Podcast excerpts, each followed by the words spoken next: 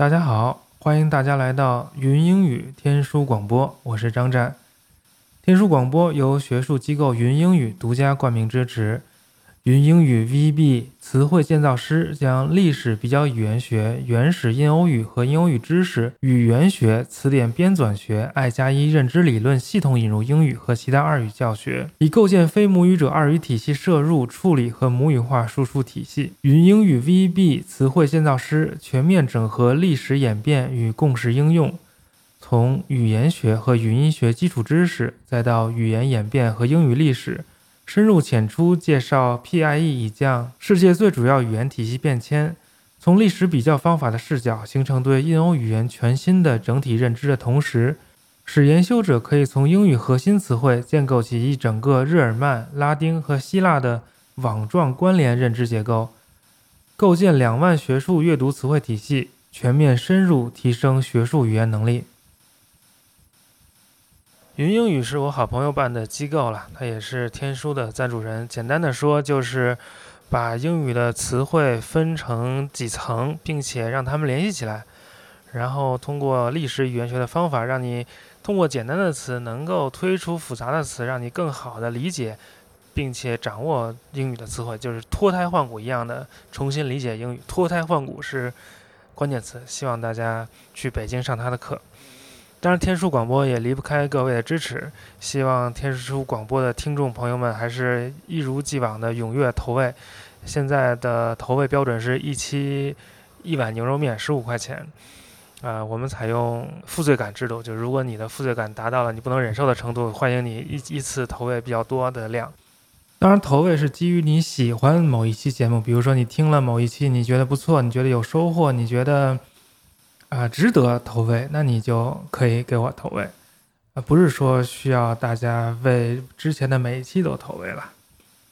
而且也欢迎大家投喂的时候说我格外喜欢哪一期。投喂的方式是支付宝或者微信或者 PayPal，我的支付宝和 PayPal 的账号都是 T O 张战的全拼 at gmail.com。T o z h a n g z h a n at gmail 点 com，我的微信号是幺四二幺七零幺零，呃，想入群的朋友可以先加我的微信，然后会把你加到群里面去。申请入群的时候说一下你最喜欢天书哪一期啊？天书还有一个微博，呃，会时不时的更新，就叫天书广播，希望大家关注。同时，天书还有一个官方网站，上面会有一些在。喜马拉雅上看不到的节目，目前好像只有一期。网站地址是三 w 点天书广播点 com。好，今天的节目正式开始。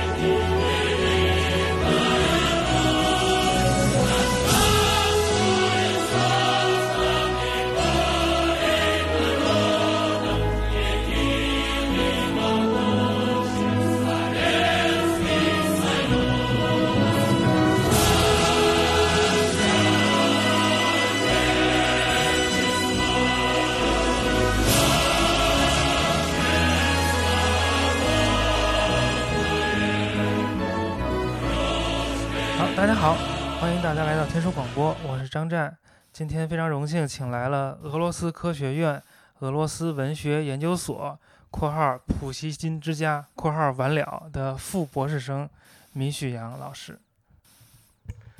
呃，天书广播的听众朋友们，大家好，非常高兴在这里可以和大家见面。其实没有见面。那个，嗯，米老师在我们那个。朋友圈里，在我们语言圈里，人称“公爵”，因为他是陀学大师，陀索耶夫斯基研究者。然后呢，他的网名叫“昧十金公爵”，就拾金不昧，昧十金那三个字，就是就是昧着良心拿了钱那个昧十金。为什么叫昧十金公爵呢？因为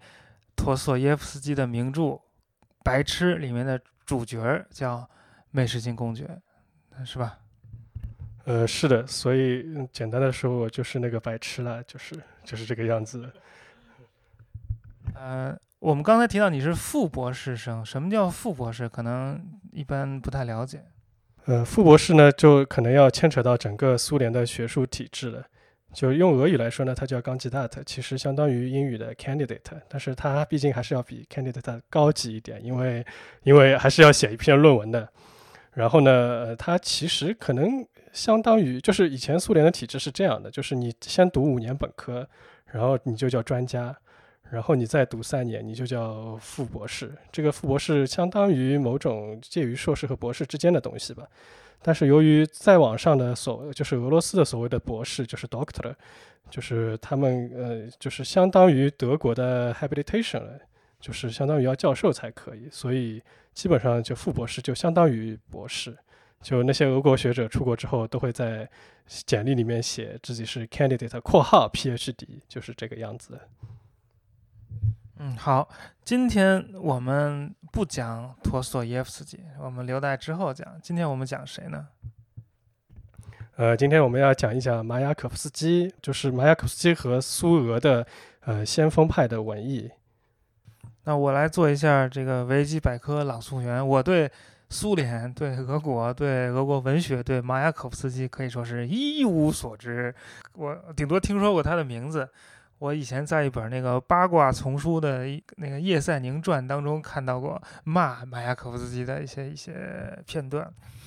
马雅可夫斯基是生于今天的格鲁吉亚，跟金羊毛的故事发生的地方不远。当然，金羊毛是在黑海的东岸发生的故事嘛。马雅可夫斯基的出生地在黑海，就是不在海岸，在格鲁吉亚更内陆一点。但那附近有个金矿，可能也是因为那儿有个金矿，所以这个才有了金羊毛的故事。当然，这也是刚刚从公爵这里得到的知识。呃，马雅可夫斯基是俄罗斯族，虽然他是在格鲁吉亚出生的，但他父母不是格鲁吉亚人。然后呢，他是一八九三年出生，一九三零年去世，不满三十七岁，三十六岁多一点就就死了。然后一开始是在呃莫斯科各所美院求学，然后参加地下活动被捕等等。后来慢慢在诗坛上成名，成为革命鼓水手。然后他的名声在生前和死后发生了种种变化。我们今天的节目就主要讲这个事情。呃，要不我先就是说一下，呃，为什么我今天作为一个陀学的博士，就怎么来做这个马雅可夫斯基的节目呢？这是因为呢，刚刚巧合翻译了一本呃马雅可夫斯基的传记，作者是一个瑞典的斯拉夫学家，叫本特·杨费尔德。然后这本书呃传记，嗯，它的中文名字如果不出意外的话，它可能叫《生命是赌注：马雅可夫斯基的革命与爱情》，大概应该是会在广西师大出版社出版。希望在大家听到广播的时候，这本书已经能出版了。呃，我前面说到，就是这本书的作者是一个瑞典的斯拉夫学家，他差不多现在七十几岁吧。那么大家就有疑问了：这个你一个俄罗斯的作者，为什么要让一个呃瑞典的斯拉夫学家来写他的书呢？这个里面有很多的因素。呃，首先，这个这个瑞典斯拉夫学家他的俄语非常好，他在苏联的时候他就一直跑到俄罗斯去，然后他采访了非常多的，就是和马雅可夫斯基他人生有关系的人，保留了非常多的珍贵的一手资料，全都霸占在自己手里，在他自己家的资料库里面。然后这本书，呃，瑞典语版是用瑞典语写成的，它是二零零六年出版了瑞典语版，然后很快就出版了英语版和俄语版的，还有法语版的译文。我我我主要是根据俄语版译的，然后也参考了英语版。这本书可以说是，就是他自自称作者自称这是第一本真正意义上的马雅可夫斯基传记。嗯，就是那为什么一个俄罗斯诗人的这个真真正意义上的传记要由一个瑞典人来写？就是为什么要要在他我们前面说到他一九三零年死，他要在他一九三零年之后过了那么久才出了第一本真正意义上的传记呢？这个就和马雅可夫斯基本人他跌宕起伏的命运有关系。这个我们后面会详细来讲。中国的一般读者，尤其是老一辈读者心目中的马雅可夫斯基，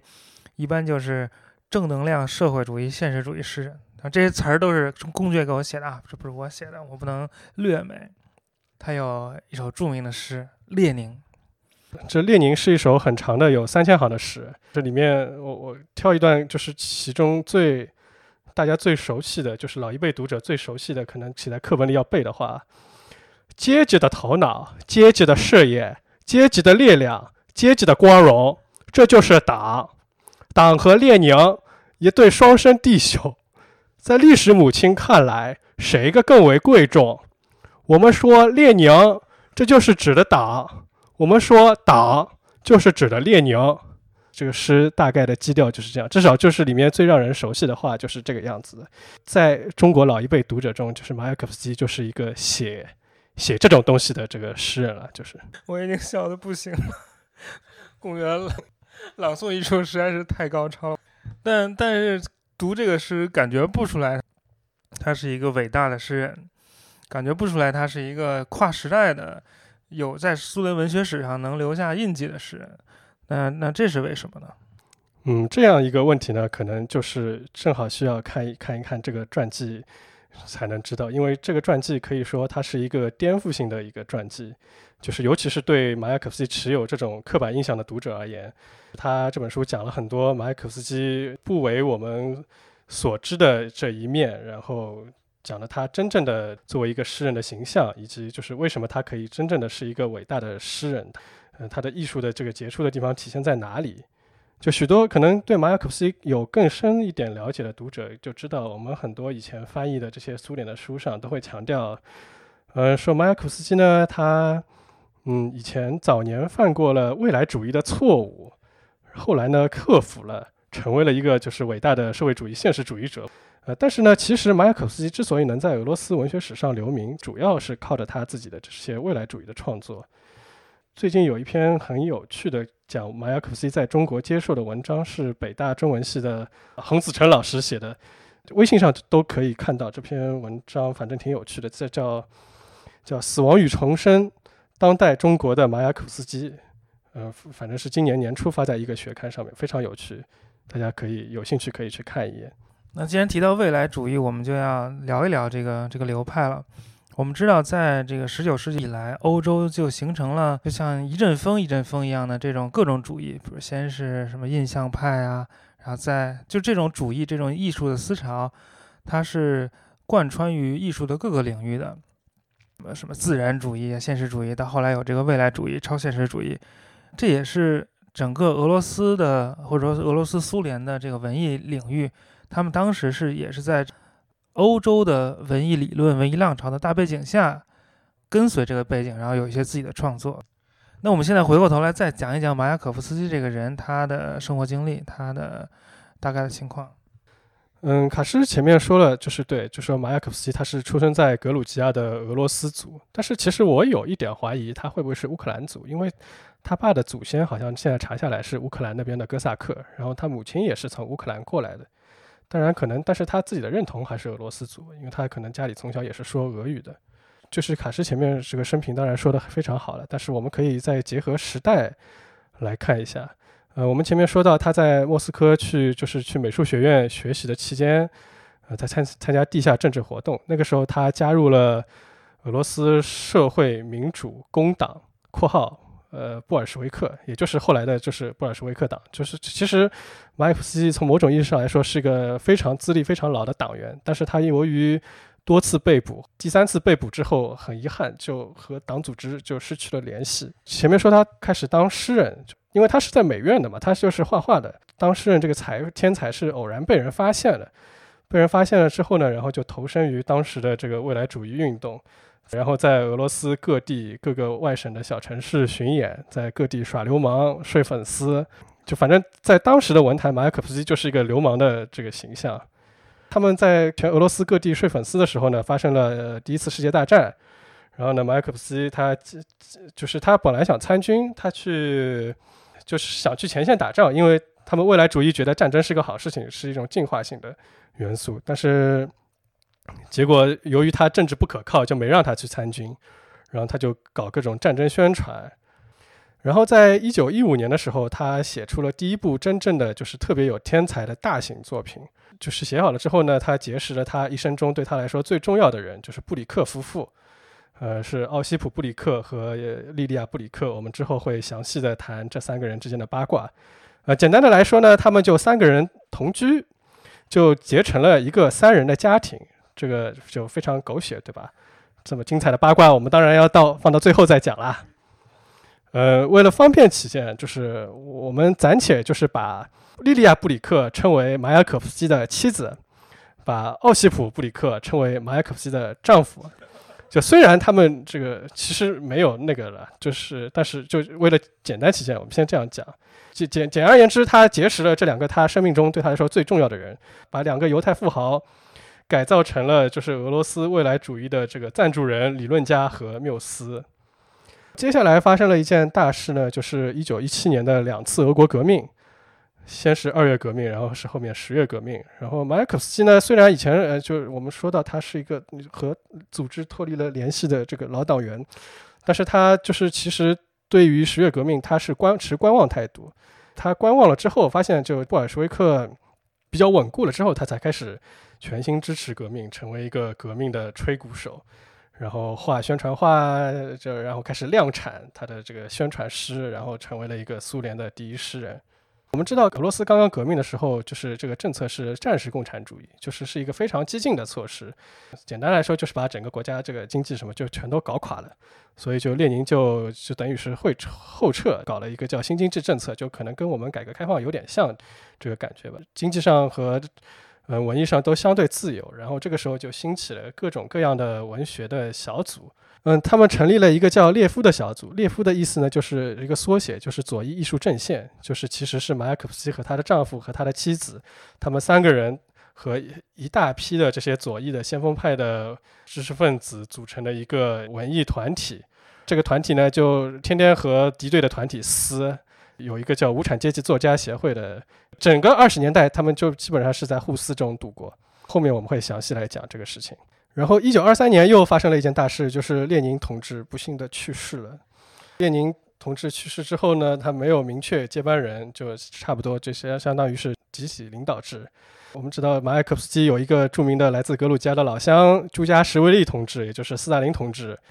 朱加什维利同志他虽然各项别的能力都不行，但是他这个政治手腕非常厉害，他逐渐。通过联合右派消灭左派，然后再联合左派消灭右派等等，最后将自己定为一尊。等他一尊之后呢，这个新经济政策就基本上被他结束了，就开始搞什么农业集体化，然后国家的整个工业化就是非常激进的转折。与此同时呢，整个呃文艺界的这个一之前的那一点点相对的自由的氛围也就逐渐结束了。然后呢，在这个列夫，就是马雅可夫斯基的率领的这个列夫和无产阶级作家们率领的这个拉普的这个斗争中，列夫就逐渐的失宠。同时呢，马雅可夫斯基呢量产了越来越多的这些呃就质量不太高的诗，然后就受到了很多批评。然后又又因为他的失宠，反正他不管写什么都被批评。就然后他感情生活也不如意。最后，在一九三零年四月十四日一个阳光明媚的春天的早晨，他开枪自杀了。然后我们再稍微讲一下马雅可夫斯基的就是死后的命运。一九三二年呢，就是成立了苏联作家协会，将社会主义现实主义定为唯一的苏联可以使用的这个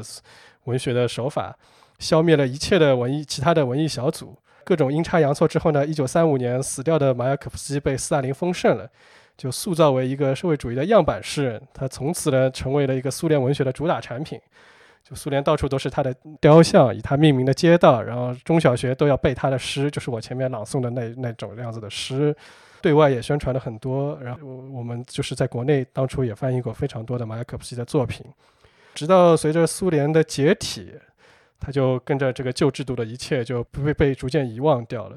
直到最近几年开始，马雅可夫斯基和俄罗斯先锋派的这个遗产才重新热起来，被重新重视起来。在这个过程中呢，可能这本就是杨菲尔德的传记，在俄罗斯也也也做出了微小的贡献吧，应该是。好，我我我想补充一下，就是关于这个苏联建立的情况。苏联的建立是基于一种美好的共产主义理想，所以当时是有很多知识分子，包括西欧的很多知识分子，都是对这种理想抱着一种同情的态度，甚至欣赏的态度。而且在刚建立的时候，俄罗斯好像就是苏联，好像有很多那种比较好的政策，是不是？而且有很多西方的，比如说呃西欧的这些知识分子也来这边参观，然后就好像看一个大型的人类试验场一样，就他们是进步的代表。但是几年之后，就好像情情形就开始变化了。所以在在这个苏联刚成立的时候，是有一个急剧的，就是理想破破灭幻灭的这么一个过程。但是在列宁死之前，好像这个氛围还比较轻松，然后就相对来说了，呃，这是马雅可夫斯基也可以在这个期间就成立他的团体。但我们刚才提到了这个呃未来主义先锋派，我们可以具体讲一讲它的来源，它的呃西欧的这个呃传承。嗯，先锋派这个术语，它的嗯最早应该是从一个法语词过来的，就是 avant-garde，字面上说应该就是前卫吧，是一个军军事术语，就是 avant 应该就是在什么前面，然后 garde 就是守卫，就是嗯现在也有说谁谁谁是这种很前卫的前卫艺术，应该也是从这个词来的。当然，先锋派这个名词可能是就是比较后来，包括我们现在当代这种回看的时候这样叫他们。那个是他们自己叫自己是未来主义者，或者叫自己是未来人这个样子。那如果说未来主义的话，它的起源应该是在意大利，意大利的一个就是诗人叫马里内蒂。然后呢，嗯，呃，马里内蒂在一九零九年他发表了自己最早的这个未来主义的宣言。先锋，嗯，就是这个未来主义在法国，如果要诗坛，可能要说有谁的话，可能有一个阿波利奈尔。也算是就是法国的这种呃未来主义诗人。这个阿波里纳尔，我我我没怎么读过，但是我印象很深，就是他的很多诗就是图画型的，就什么好像就是那个诗就是嗯，就读出来就是反正是绕一个圈那种样子，就像画图一样那种感觉，图画诗。在俄罗斯呢，他未来主义有好几个流派吧，有一个呢叫自我未来主义派，这个代表叫伊格尔谢维里亚宁。这谢维里亚宁是一个就是这种非常自恋的这种诗人。他写的诗歌呢，都是那种什么我很帅啊，我有很多美女啊，我有很多美酒啊，就是就是像好像现在像这种美国一些 rapper 这种感觉吧。然后，但是他在那个时候非常流行，好像甚至他们有一度俄罗斯要评选一个什么诗人国王、诗人之王，然后评上的就是他。就尽管他的就是诗歌的这个艺术价值不是太高，但是就是他在民间非常非常流行。我们有一个一个他的诗作中的一个小的片段，我觉得可以读出来，可以带大家感受一下他的诗是怎么样子的。Я гений Игорь Северянин, своей победой упоем, я повсеградно оэкранен, я повсесердно утвержден。这个四行诗呢，就意思就是，我是天才伊戈尔谢维里亚宁， 我陶醉于自己的胜利。我在每一个城市都被人拍照片，然后，嗯，这个我也就是每一个人心里都把我给树立了。От боязни так порт Артуру черту упорную провел, я покорю литературу, взорвал гремящий на престол。 接下来他就讲什么俄罗斯帝国广大无疆了，就是从巴亚兹特，巴亚兹特应该是土耳其，现在是在土耳其的一个地方吧？听这个名字应该是。某个苏丹名字，从巴亚兹特这个地方，当时是俄罗斯版图，到旅顺港，就是亚瑟港，波尔塔阿杜的，这整个俄罗斯帝国，在整个俄罗斯帝国呢，就是我划了一条这个线，我也不知道这划了一条线什么意思。我征服了文学，然后呢，我呢是一个，我是一个嗡嗡响的，就是我是个轰鸣的这个响的人。我呢眼睛盯着这个呃这个王座，就他的他的诗就就基本上就是这个样子，就自我未来主义，非常自我，对不对？但是自我未来主义呢，在艺艺术成就成就上不高。这个时候还有另一派叫立体未来主义，这个一般就被认为是真点未来主义。嗯，这个代表呢，比如说赫列布尼克、赫列布尼科夫，还有呢就是马雅可夫斯基。嗯，以上呢是一个比较横向的比较，就是这未来主义是如何从西欧传来的。那如果我们从纵向上来看呢，这个未来主义、未来派，它也不是突然冒出来的，不是说昨天就昨天还普希金了，今天就那里就很自恋的就开始就是马雅可夫斯基那样了。从俄罗斯他自己纵向的背景上来说呢，就是他的整个诗歌的呃文学艺术的这个现代派运动是从十九世纪末象征主义运动开始的。象征主义呢是一个就是比较综合的艺术运动，也是不光是文学，也包括很多的音乐啊、美术啊什么。呃，简单的来说呢，嗯，象征主义的这个一这些诗人呢，他就可能是和十九世纪的那些现实主义者比较对立。就是十九世纪的现实主义，就可能觉得就是应该描写现实，描写就是这个赤裸裸的现实。当然也没有那么绝对了，就是简单的来说。然后象征主义者呢，他们觉得自己要描写某种更高程度的现实。象征主义的这些诗人呢，各个文化素养都特别高，就是他们希腊语、拉丁语都特别特别好。然后他们很多人也翻译了很多希腊的作品到俄语。这这个各个更高的现实呢，可能就就可能是这种很书斋的现实，就是这种希腊的、罗马的、基督教的。这个基督教还不是正统基督教，还是那种诺斯替诺斯替传统的这个基督教，包括这种欧洲的中世纪啊，甚至还有波斯啊。然后再后面就是这种神棍的很神棍的什么通神术啊、神智学啊，就很多就是象征主义者就有一派就认为诗人呢，他就是什么通神术士，是什么 demiurgos，demiurgos 是一个灵芝派的术语吧，好像是一个创造者、创世创世匠人这种感觉。就比如说，当他那个象征主义者写一首诗，在那里说什么玫瑰什么的时候，你不要以为他们在写玫瑰，借这个玫瑰，他们是在说什么？永恒女性啊，呃，玫瑰十字啊，就玫瑰十字也是一个欧洲的那种，就是也有点很挺奇怪的这种小的教派一样神秘主义的组织，还有什么基督受难等等。简而言之，就是当象征派说玫瑰的时候，他不是在说玫瑰。然后象征派在二十世纪初的时候就开始衰弱了，因为就写来写去就这点东西就。然后这时候就涌起、兴起了一个叫阿克梅阿克梅派的诗诗人团体。这个团体呢就比较复杂。嗯，阿克梅它字面意思意思上是希腊语的阿克梅，然后好像是就希腊语是最高程度的那个意思。但是这个阿克梅派到底有些谁？他这个阿克梅派的精神到底是什么？到底哪些作品是阿克梅派的？这个好像到现在都没有争论清楚。可能一般就是说有两三个诗人吧，什么古米廖夫啊、赫马托娃、曼德施塔姆，就是就这几个人的创作算是阿克梅主义。虽然你说他阿克梅主义，也有人说，哎，他这首诗不太像阿克梅主义啊什么，就就这个争论很多。那怎么怎么就阿克梅派和象征派的区别呢？就象征派就说他写一个玫瑰，他就不是在说玫瑰；但是阿克梅派呢，他就觉得我写玫瑰，我就是在写玫瑰。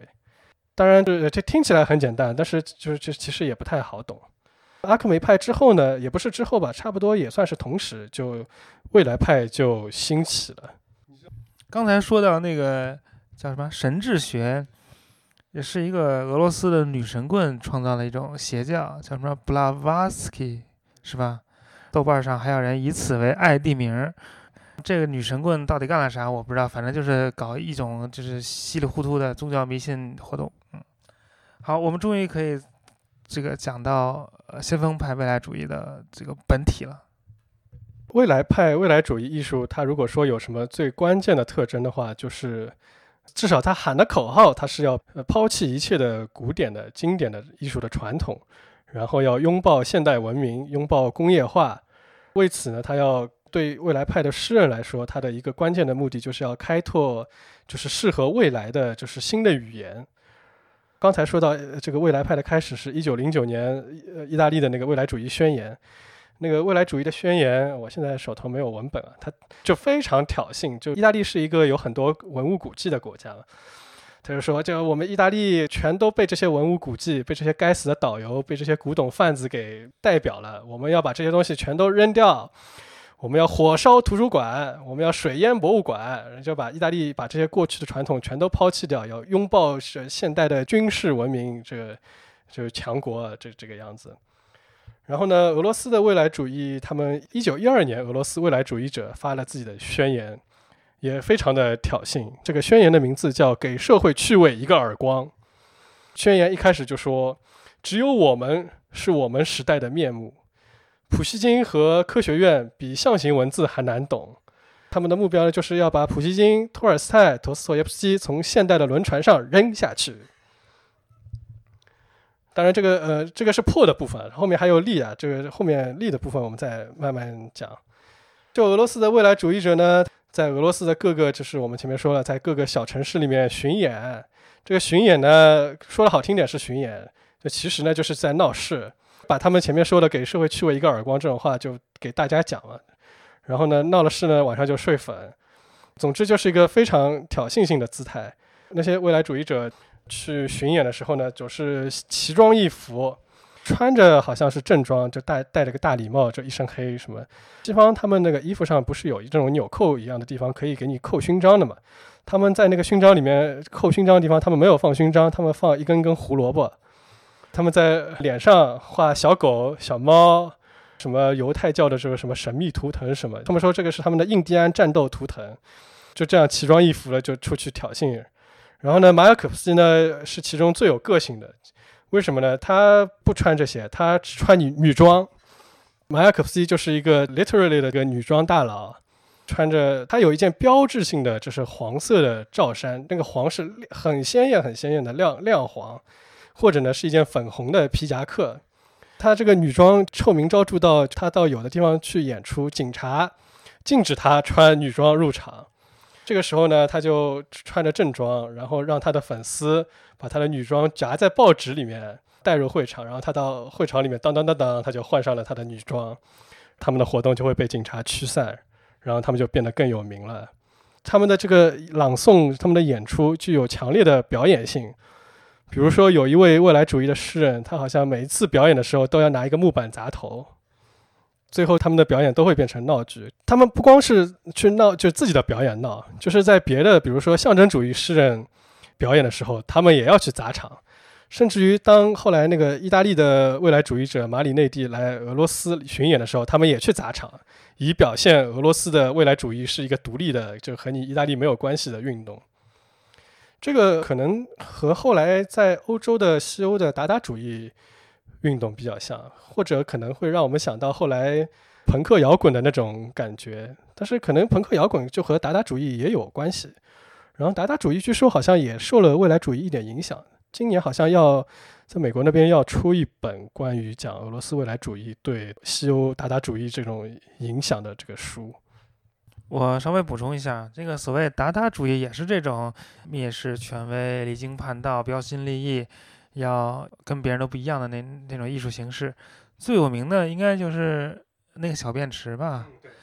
啊，就是杜尚买了个小便池，签了个名，然后呃横过来放在博物馆里，就是他的他的他的那个作品了，然后就非常非常的轰动。但别人别人也就说你这也没什么呀，这多简单呀，我也能做。然后，这个这些艺术家就有一个非常好的回应，叫做 “But you didn't”。呃，对，就是那个时候，就是包括未来主义和达达主义，他们他们艺术有很大，就是我们今天看了，我们说啊，我也可以，我也可以，但是对他们来说，他们就是最重要的，就是我是第一个，就是我做了，你没做，就是这个是对他们来说是最重要的。哎，说到达达主义，我前两天查维基百科的时候。查到达达主义，大家你可是你记得奥特曼里面有一个怪兽叫达达吗？达达星人。呃，大家如果小时候看过奥特曼的话，他们应该大家大家可以去关注一下这个达达星人，就说这个达达星人就是在向达达主义致敬，因为说这个怪兽的身上的这个符号就是达达主义的这个美术的什么什么，就是这个他们和他们的美术的风格非常像，就这个这个这个你看，就奥奥特曼里面都可以就是学看奥特曼就可以学文化，对吧？呃，我们我们前面讲到，就是呃，俄罗斯这个未来主义立体未来主义提到了两个人，一个叫赫列布尼戈夫尼科夫，一个是马雅可夫斯基。嗯，赫列布尼科夫可能是就是呃俄罗斯未来主义诗人里面就是实验性最强的一个一个非常非常高级、非常难难懂的一个诗人。他就是有人就说他是一个词语的魔术师。然后呢，他是那种他给人的感觉，他的诗歌非常难懂，非常的形而上，因为他有一整套这个理论。因为我们前面说，就是未来主义就认为，就是迈向未来就要革新语言。那语言呢，就是在 就是就是西方语言，它这个语言的单位就是最小的这个单位是什么呢？是一个词语。所以呢，他们就觉得这个革命从革新词语开始，尤其是嗯，词语这个词，俄语是 slova。就这个词在俄语中就非常万能，就它可以说是最小的词语，它也可以说是语言。然后包括约翰福音最开始就是太初有道这个 logos，俄罗俄语里面也是用 slova 这个词来翻译的。所以就这个就俄语里面内在的这个词词语这个词好像就有一种就很很大的这个含义。嗯，就这个赫列布尼科夫呢，就是包括他的那些就是其他的这些未来主义者呢，就觉得。词语这个东西，它可以就一个词语，它可以打造成一个完整的艺术品。然后呢，词语呢，就是通过一个改造一个词语，它可以建设你的生活。然后通过改造一个词语，你能得到一种能量，然后重建人与人之间遗失的那种美好的共性的联系，然后能还世界以完整的本来面目。这个有人说，这个就是他的语言乌托邦。然后他说，这个词语可以什么恢复人类和自然的大一统，词语可以帮助人想象历史发展的规律，然后呢，最后能让人走出死亡，迈向永生。就这个词语，就听起来，我们现在听起来可能很邪乎，对吧？呃，我可以呃读一首，就是赫列布尼科夫最最先锋的这个诗，大家感受一下这个词词语它是怎么玩的。Оза смеетесь, смехачи, что смеются смехами, что смеянствуете смеяльно. О, засмейтесь, усмеяльно. Рассмеющийся над смеяльных, смех усмеянных смехачей. О, смейся рассмеянно, смех над смеянных смеячей. Смеева, смеева, усмея, смея, смешки, смешки, смеемчики, смеемчики. Вот рассмейтесь, смехачи, о засмейтесь, смехачи。就大家可以感受到，它整个整首诗里面都是用同一个词根在组不同的词。就这些词，当然字典上都是查不到的。就这个词根就是这个笑，这首诗好像叫《笑的咒语》吧。然后有有一个中译本，但是只能翻一个大意，大家感受一下，是上外的郑体武老师翻译的。啊，放声笑吧，爱笑的人！啊，笑起来吧，爱笑的人！ 笑总笑的是笑，笑总笑的好笑啊！笑起来吧，大笑特笑啊！开怀笑，尽情笑吧，爱笑的人啊！尽兴笑，疯狂笑吧，爱笑的人。处处笑，人人笑，咯咯笑，呵呵笑，叽叽笑，嘻嘻笑，嘎嘎笑，哈哈笑啊！放声笑吧，爱笑的人啊！笑起来吧，爱笑的人。这个这只能把大致的意思弄出来，就是。可能原文的那种，呃，这这个是是个神韵，可能真的只有就读读原文才能感到，才能感受到。就他的这最著名的作品就是这样的。不知道大家读了这首诗有没有感受到人类和自然一统的神话？有没有觉得自己可以避，就是走出死亡，迈向永生？呃，那如果马雅可夫斯基呢？就是，嗯，他是一个实验性没有那么强的。诗人吧，他他在格律和韵脚上面有很多创新，但是这个就好像就是脱离语言之外，就脱不用俄语讲，好像有点困难。其实我也不是搞得太懂。他有一个很很有特征的，他他就是很喜欢用这种很粗俗的意象和词语，然后让人出其不意。然后他就比如说，他说天上的星星，他就说星星是蜱虫，或者这是是蜱虫还是狮子？应该是蜱虫。但是他不是就说很愤怒在说星星是蜱虫，他不是这样，他是在一个，在一个很抒情的段落里面，他就说，说宇宙在沉睡，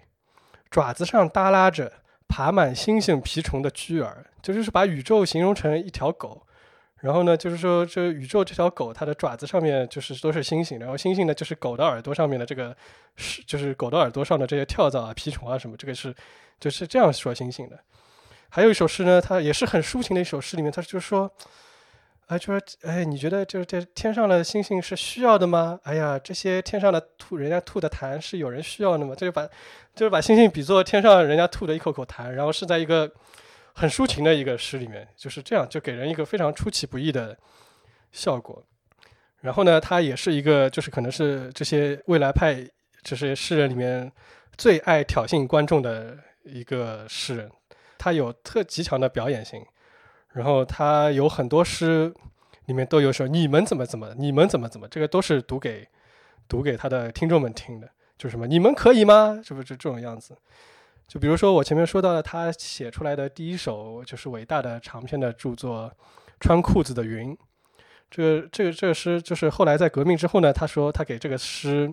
定了四个口号，就说我这个诗的核心思想是。打倒你们的爱情，打倒你们的艺术，打倒你们的制度，打倒你们的宗教。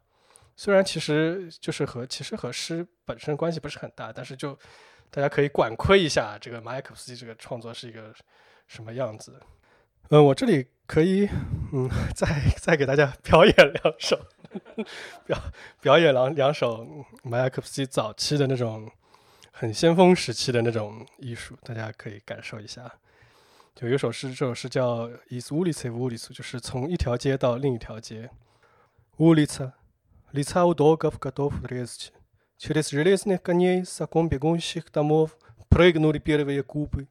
лебеди шей колокольных, гнитесь в силка проводов.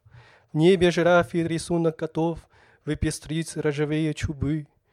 пестро, как форели, сын безузорной башни. Фокусник рельсы тянет из пасти трамвая, скрыт циферблатами башни. Мы завоеваны, ванны, души, лифт. Лифт души расстегнули, тело жгут руки. Кричи, не кричи, я не хотела, врезок жгут муки. Ветер колючей трубе вырывает дымчатый пер шерсти крок. Лысый фонарь сладострастно снимает с улицы черный чулок. 这这个诗呢，是一首，就是可能是最最能反映什么叫就是这个立体未来主义立体在哪里的这个诗。这个我来讲一讲它立体在哪里啊？就你看它，嗯，第一句话乌里擦，就是乌里擦就是街道。然后第二句话里擦乌多格夫格多夫的列斯，其实是一句没有什么意义的话，就是说，嗯，就是岁月的看门狗，他的脸面，他的面孔，他的脸更严峻。然后他这个先锋在哪里呢？他，你看他第一句话是物理擦，然后他第二句话一开头是理擦物。当初这个诗排音的时候，他是这样排的：他第一行他是乌，然后他第二行里擦，然后他第三行里擦，然后第四行是乌。它就就是一个完全是对称的一个，就是它有一个它的诗有一个图像性。然后接下来多过夫，然后换一行过多夫。然后再换一行列字切，然后再换一行切列字，就是他他的诗里面，就是这首诗里面，他就很多就是意义上不是很明白，但是他其实就是在做这种声音上的实验，就是从头到尾排下来之后，就是就是像一种那种那就毕加索的那种立体主义的这种抽象画，有有这种感觉。然后就是他的意思呢，就是说街道。就是岁月的看门狗，他的面孔是很严峻的。就其实就想是岁月很严峻的，就是从在跑步的这个房屋的窗户里面穿过了这个铁马，然后呢跳出了呃这个第最最早的这一批的方块。你这个这个话我我其实我也不太明白是什么意思。然后呢就说是钟楼，就是钟楼的脖子像天鹅一样腐烂在这个天上的导线的嗯导线的这个。锁套里面其实其实就是讲钟楼，就是你想城市风景画里面就教堂的钟楼，然后有天上有导线，它就是讲就是像钟楼就是就像天鹅脖子一样，然后这个天鹅脖子呢套在这个城市的这个天线的电线的这个套索里面就绞死了就腐烂了，这是这样说的。然后接下来接接下来这句话我也不太懂，就是什么呃长颈鹿的话在天上准备把把这个锈掉的这个一撮撮的头发给弄得五颜六色。然后呢，五颜六色呢，就像就像是一个三文鱼一样，然后是一个呃，是一个无就是像离家出走的耕地的孩子儿子，就是就就是都是很费解的话。然后呢，他说就是有一个魔术师，他就把铁轨从这个有轨电车下面抽出来，这个魔术师呢就躲在了这个。钟的一个大钟的后面，我我我觉得这句话意思可能就是说时代变得很快，然后这个就很快大家就用上了无轨就有轨电车，然后其实是这个意思，就说就像时时间像一个魔术师一样躲在这个钟后面，时间后后面，然后把这个铁轨从那个下面抽出来，然后接下来又是一个语音的游戏吧，就是就读出来是没什么意思，就是我们被征服了浴缸、灵魂、电梯，脱掉了灵魂的胸罩。然后手在灼烧着身体，就是你叫不叫我不要，就是就就就跟周星驰说的什么你叫破了喉咙都没有人理你都一样，就是你叫不叫我一样，我不要都没有没有用的，这个痛苦是在烧灼着你。但是这这个话其实是你看这是 vane duše lift lift duše，然后就就就这是在音在不停的在重复，但是上面说 rgut rugi，然后下面是 rgut mugi。就是这不停的这样子的重复，然后接下来两句话就是说，它其实是意思是说，风在把这个烟囱上面的烟囱排出来的烟在吹走。他是怎么说呢？他说这个刺刺骨的风，就是把这个烟囱上面的，这烟囱的烟是什么？烟囱的烟就是是是烟的呃绒毛，就是一团一团的烟的绒毛，就是刺骨的风再把烟的一团一团的绒毛从这个管子里面剥夺掉、撕掉。